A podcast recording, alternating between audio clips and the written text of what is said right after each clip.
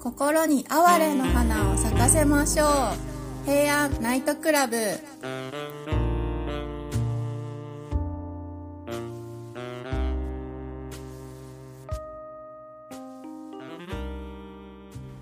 おはようございます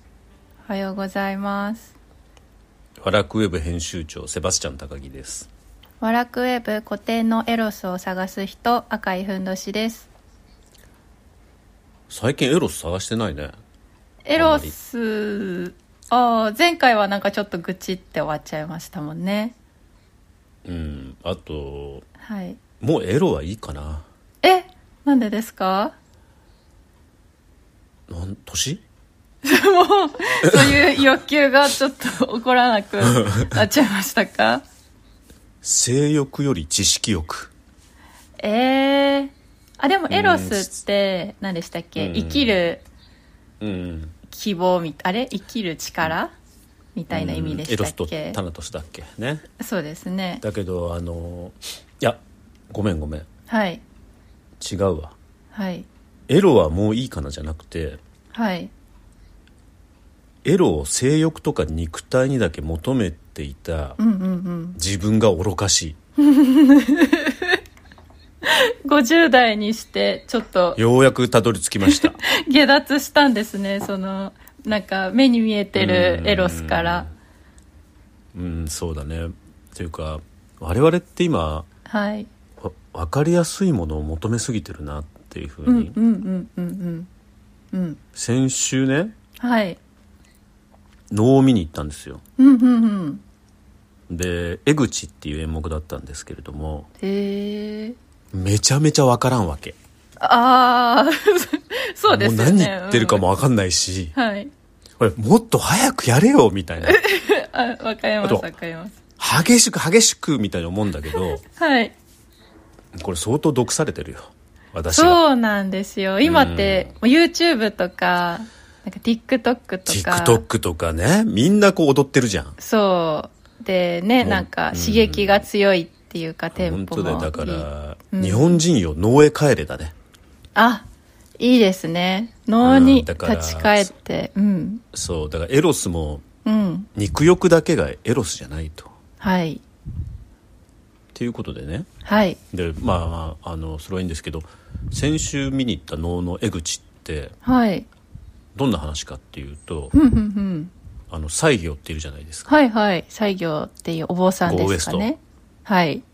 西へ行こうよの西 行西へ行こ平安末期のお坊さんでまあ日本最高の歌人の一人ですよね間違いなくう。うんうんうん。はだっい。て有名な歌あるじゃないですか何の歌ですか願わくば桜のもとにて春しなんてやつ、うんうんうん桜の下で死にてえな、うん。うん。 2月の満開の頃になみたういなね、っん。うん。ていう歌があって西行がいなかったら僕たちにとっての花って桜じゃなくて梅のままだったと思うああ、そうかもしれないですね。ほらあの日本ってもう大体が中国の文化の影響を受けてるからはい。中国で花といえば梅だからねそうですね。 だからずーっと梅だったわけですよ日本人にとっての花うっんて、うん。それがゴーウエストおじさんが登場してなんとかおじさん、引きずりますね、高引木きずるさ引ん。きずる港浩二さんみ たいなゴーウエストゴおーウじエスさん。トおじさんゴーウエストおじさんが登場して我々にとってはい花といえば桜になったぐらい影響力を持つ西行なんですけどおーでこの能の話に戻るんですけどねはい。でその見た能が江口っていうのがはい。あの江口って遊女がいっぱい集まった大阪の場所なんですけどふんふんふんふん。しかもあのめちゃめちゃ高級な遊女たちが集まった場所おー。あの文化度半端ねえみたいなへー。もう僕なんかとても足を踏み入れられないもう笑われちゃうみたいなあの。そうそうそうだから風俗に肉体だけを求めているようなあの男はもう立ち入れない場所なんですよ、なるほど。うん、だからむしろだから、肉より知性を求めに行く場所だったんですけど、はいはい。まあたまたまそこにね西行が行ったわけですようんうん旅の途中で、はい。そしたらめちゃめちゃ土砂降りの雨になって、うん。そしたらそこでね、うん。まあ、あの宿を借りようとはい。したところうん。その江口の遊女のボスの遊女が、うんうん。いやいや貸せませんよっていうふうにうん。あの言うっていうやり取りがあったんですけど、うーん。でそもそも何百年後かにうん。旅の僧がお坊さんがやってきてうん。江口にねうん。そしたら西行のおじさんがここであんな歌読んで遊女に意地悪されてたよなみたいなことをあのつぶやくわけですよ、うん。うん。うん。そしたらどこからともなく女の人が現れて、うん。うん。おじさんそれ違うよっていうわけですようん。うん。その人はそんそんな風な意味でうん。意地悪したんじゃなくてうん。西行っていうのはめちゃめちゃ辛い出家をしたとはい。で今現世との関わりを断ってるのにうん。こんな俗世間そのもののうん。場所でうん。一晩過ごしてどうすんのよとっうん。ていうことで断ったんだよっていうようなことをねあのあー旅のおじさんお坊さんに言うわけですようん。うん。でで旅のお坊さんもあんたもお坊さんならこんな俗世間の話なんてしてちゃダメよって言って去っていくわけですよへえ。でね、うんそしたら多分あのいろいろその旅のおじさんがお坊さんがですね、調査するとですね、うん。どうやらその女はうん。その西行と歌のやり取りをしたうん。江口のあの遊女のボスだったと、うん。うん。だから弔ってあげた方がいいよっていうことで、うん。うん。あのお経をあげるんですよ弔いの。うん。うん。そうするとそこに船に乗った女の人がぼーっと3人現れて、うん。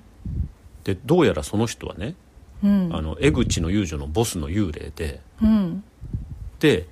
そのお坊さんに対して、うん。まあ、人差し舞を舞ってうん。成仏して帰っていくっていうのが江口っていう能のねへえ。ストーリーなんですけどうん。うん。うん。これを2時間にわたってやるんですよああ、この話したら5分今僕ぐらいのはあの話。 5分ぐらいで話したでしょはいはいはい。このあらすじが5分ぐらいもっとかいつまめば5行とか6行で済むような物語をうん2時間かけてうん。見せるしかも何言ってるかわからないへえ。だってしての人ってねうん。あの表をかけてるじゃないですかうんうんうん。だから口がぽっかり開い開いてるわけじゃないからうん。こうこもっちゃうわけですよ声がうん。なるほでど。しかもなんていうか後ろの鼓の人とか「よーっ!」とかやってるじゃないですかはい。おうおうとかやってるでしょ おうおうって。もう、何これみたいな世界なわけ。で、うんうんうんうん。やっぱ、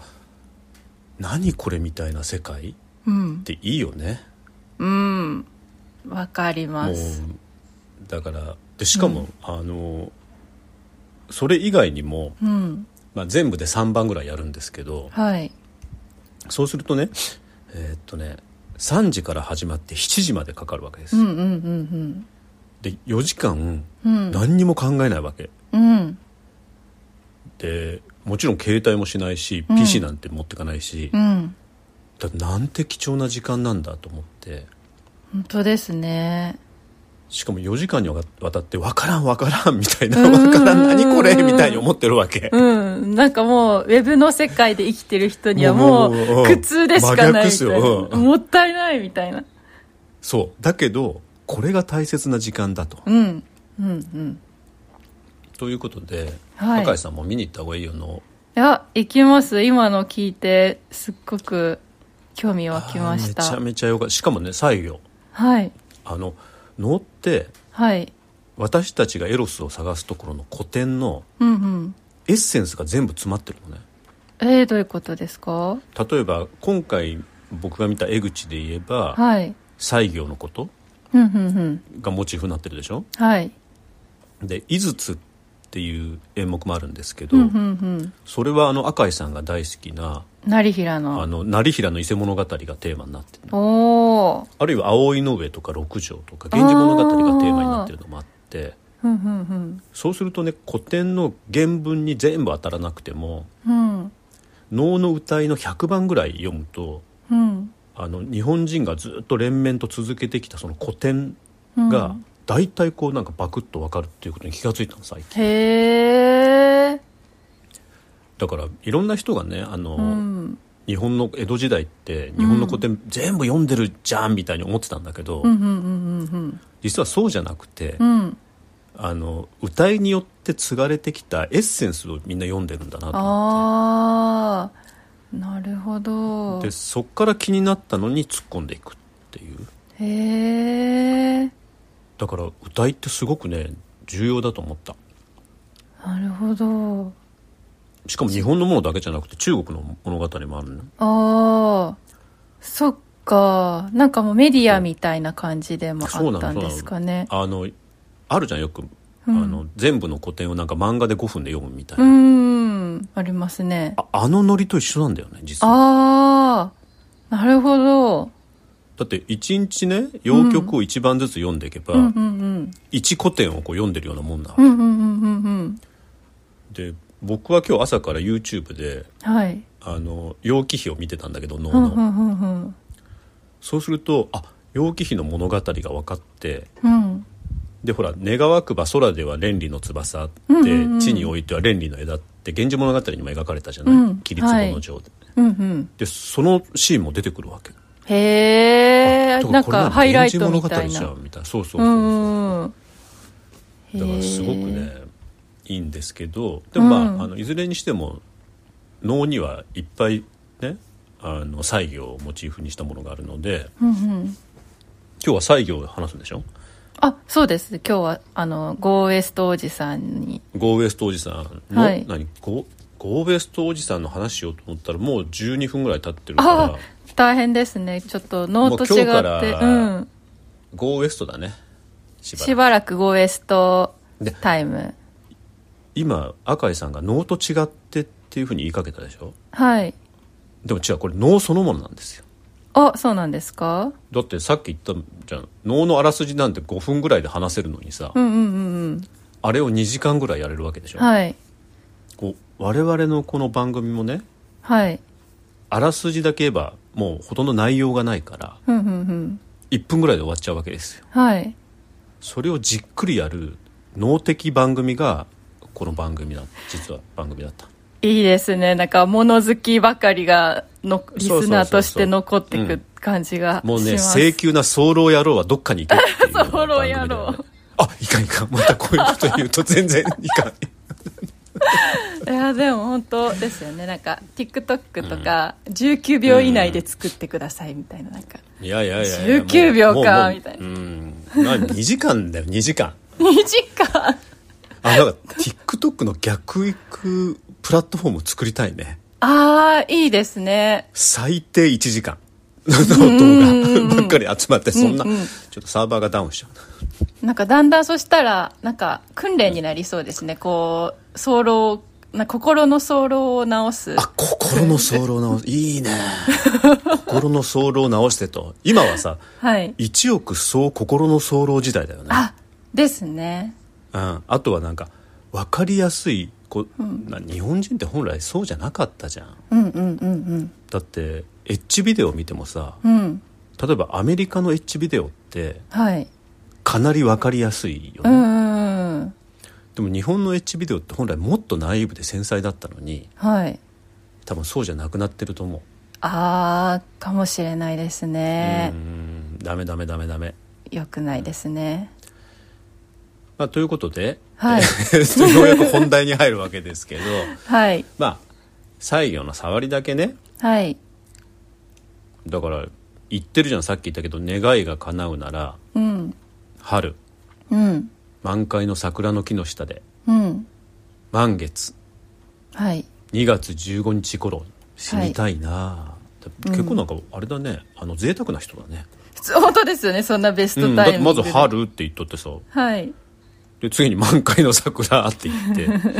で木の下って言ってで満月って言って、で2月15日まあこれあれだよね旧暦の2月15日だから今でいうところの3月の半ばぐらいになるっていうこと、そうですねでもそうつぶやいたさはい十数年後はいあ一日ずれちゃったのか一日だけ、う、うんん、遅くなっちゃったえでも桜の木の下では死んでないんだよね確かああまそうでしょうね普通うんでも桜の木の下をうん、思い浮かべながら死んだとう思う、んうんうんうんきっと彼の目には見えてたと思いますあだからそれもすごく重要なことじゃないさっきのエロの話じゃないけどさうんうんうんただあのこするだけがエロじゃないよねああそうですよね接触するだけがエロじゃないはいだから桜の下で死にたいっていうのも実際に桜の木の下で死ぬ必要はなくてうんうんもう自分の脳の中で桜満開の桜があって、うんでそうすればさきっと桜の木の下で死んだも一緒っていうことですよ、そうですね今日なんか深かったり浅かったりする話が行ったり来たり するこれも脳の影響かもしれないねああ高木さんって結構影響されやすいですよね何か僕ねめちゃめちゃ影響されやすくてはいで影響されるとそれ以外見向きもしうなくんなる、うんうんうんだけいやひどどい話 なんだけでもいつの間にか そのなんか影響されたもの消え失せてどっか行って そうそうそうそう次のにハマってってなんかどそうそうそうそれで、はいあの一回影響されると、はい今みたいにめちゃめちゃ熱く語るので、うんうんうんいろんな人がそれに影響されてやり始めるんですけど、うんはい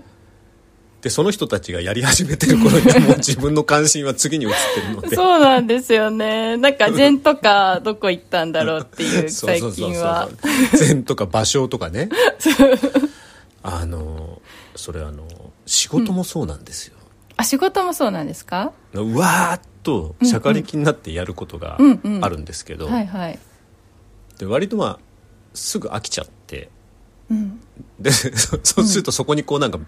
ほったらかしにされる人がいるうんうんいやいいんじゃないですかね私も結構そういう熱しやすく冷めやすいタイプなんで大丈夫ですそうねでもあんまりそういうことを続けるとね、うんまあ、赤井さんはまだ若いからいいかもしれないけど、うん 50歳になるとはい何にも残らないことにしたい、そんなことないですよ。 もう何にも残らないいいじゃないですか。出家する予定なら何もない方が。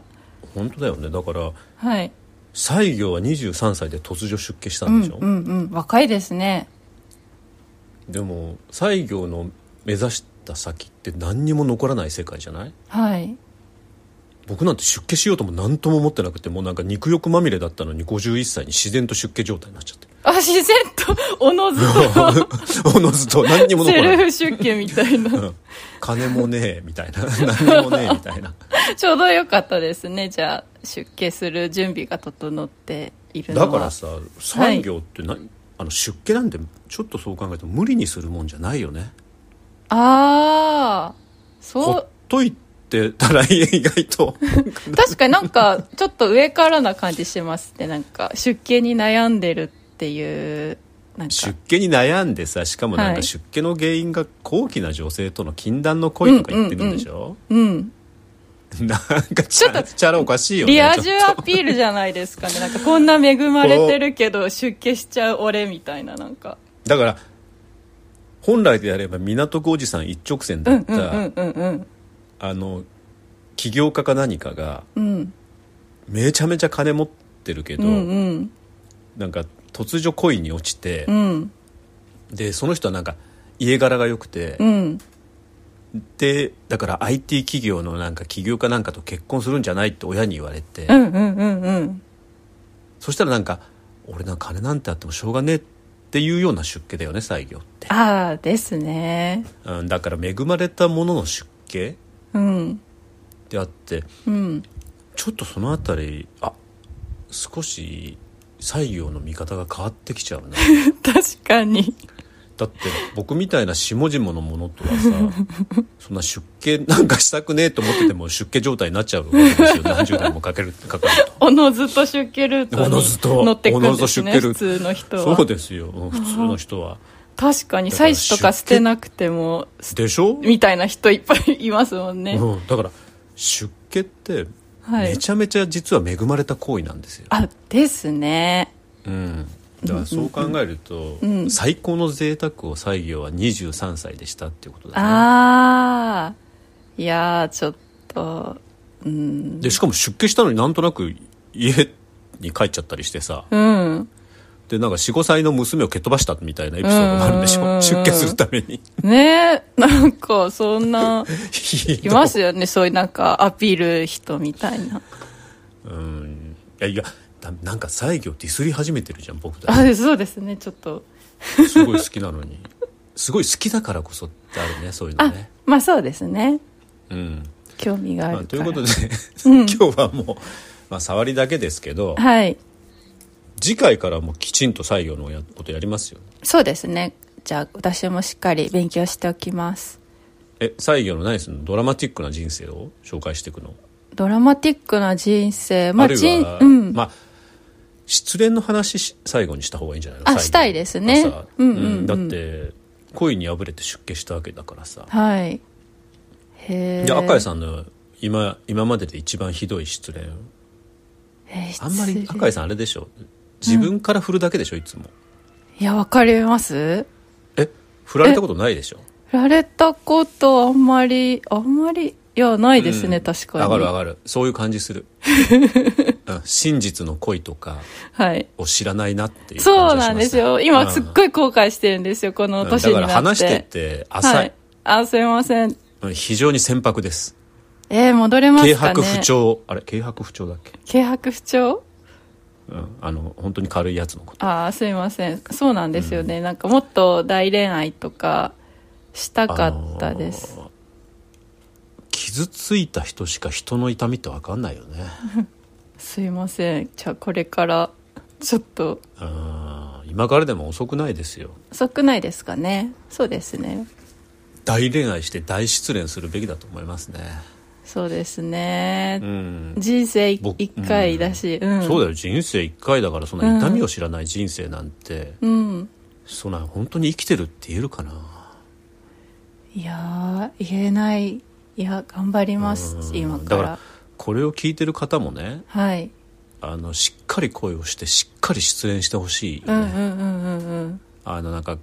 傷つくのが嫌だからとか言って深く入り込まない人いっぱいいるじゃないですかああー特に最近ねそうみたいですよね、うん、そういうのはもうなんかカッペって感じ だね久しぶりに久しぶ出りまにしたねそう考えると僕なんてもう17歳うんぐらいの時に、もう天地がひっくり返るぐらいの失恋をしてるからねあそうなんですかうんいやしたしててあのうんまあ本当に失恋トークをして申し訳ないんですけど、はいあのめちゃめちゃ好きな子がいて、うんうんうんうんでもうその子以外の人類が滅亡してほしいくらい、えー、あすごいもうこの星に2人だけで生きていきたいと思ってて、うんうんうんだから他の男と話すなんてもってのほかでうんでもクラスが別だったんですよ同じ高校だったけどあだから休み時間のたびに監視しに行 ってあ 怖いた他の男と話してないから怖い えそ怖いのでしょその方とお付き合いしてたんですかうん付き合ってたああでちょっと監だ視けされるの嫌だみたいにいや監視されるの嫌だっていうかね、うんあの僕今あのセバスチャン高木って言ってますけど、はい本名はあの四郎って言うんですけど、はい四郎と付き合うと視野が狭くなるって言われたああえっ、と思って、うん でいいじゃんって俺視野が狭くす、視野を狭くするために生きてんだもんと思ってお前の視野いやだをって狭くするそうそうそうそう、お前も俺もお前と俺を見続けてればいいぐらいに思ってるわけだから、視野なんていらないいらないわけですようんうんうんだからでも素人と付き合うと視野が狭くなるそりゃそうだよと思ったんだけどうんうんそう言われて一気に冷めた、ああ冷めたんですか高木さんがまあ、一気に冷めてへえこう壮大な復讐劇を始めたそっかえー、怖いら まあそそっからその先はちょっとあんまりあまりにこうひどすぎるので言えないんですけああどまあ17歳だから多めにって感じなんですね、だから、うんでもでもだからそっからおかしくなりましたね人としあての人として、はいそんな人いないんだからそっからアンジャッシュ渡辺的人生を僕も少し歩んでしまってああでー今はいはい でまあそういう暮らしを続けたので今あのナチュラル出家状 態なるほどだから気をつけた方がいいよ本当にアンジャッシュの渡部さんもさあそうですよねナチュラルでも湿気にうん彼は仕事は失ったけど他は失ってないもんね確かにあんなねう美しい人に、まあでも美しい妻はいを得るっていうのはなんかトロフィーワイフみたいでちょっと嫌な感じしますその美しいっていう意味ではねああまあ確かにうんだけど前回ねうん渡部さんのことを話しててはいずっと築地でアルバイトしてるって言ってたけど、はい今築地なんてないよねあの一市 場ないです ねそういえば豊洲豊洲に移転しましたうんそうそうそうだいぶ前にまあ慎んで慎んで修正してお詫び申し上げます そうでした私は全く気づきませんしたこれどこかで修正しないいといお詫びしないといけないなと思ったんだけどこの話の最後でお詫びできてももう今回あよかったですこれができただけでもめちゃめちゃハッピーですよよかったですああよかったははあよかったですね、今日はい そうですね、はい、最後にということで修正がはいあそうそうそういいんだよねもう終わってあ今日終わって大丈夫です、はい。ということでお相手は、ワラクウェブ編集長、セバスチャン高木と、ワラクウェブ固定のエロスを探す人赤いふんどしでした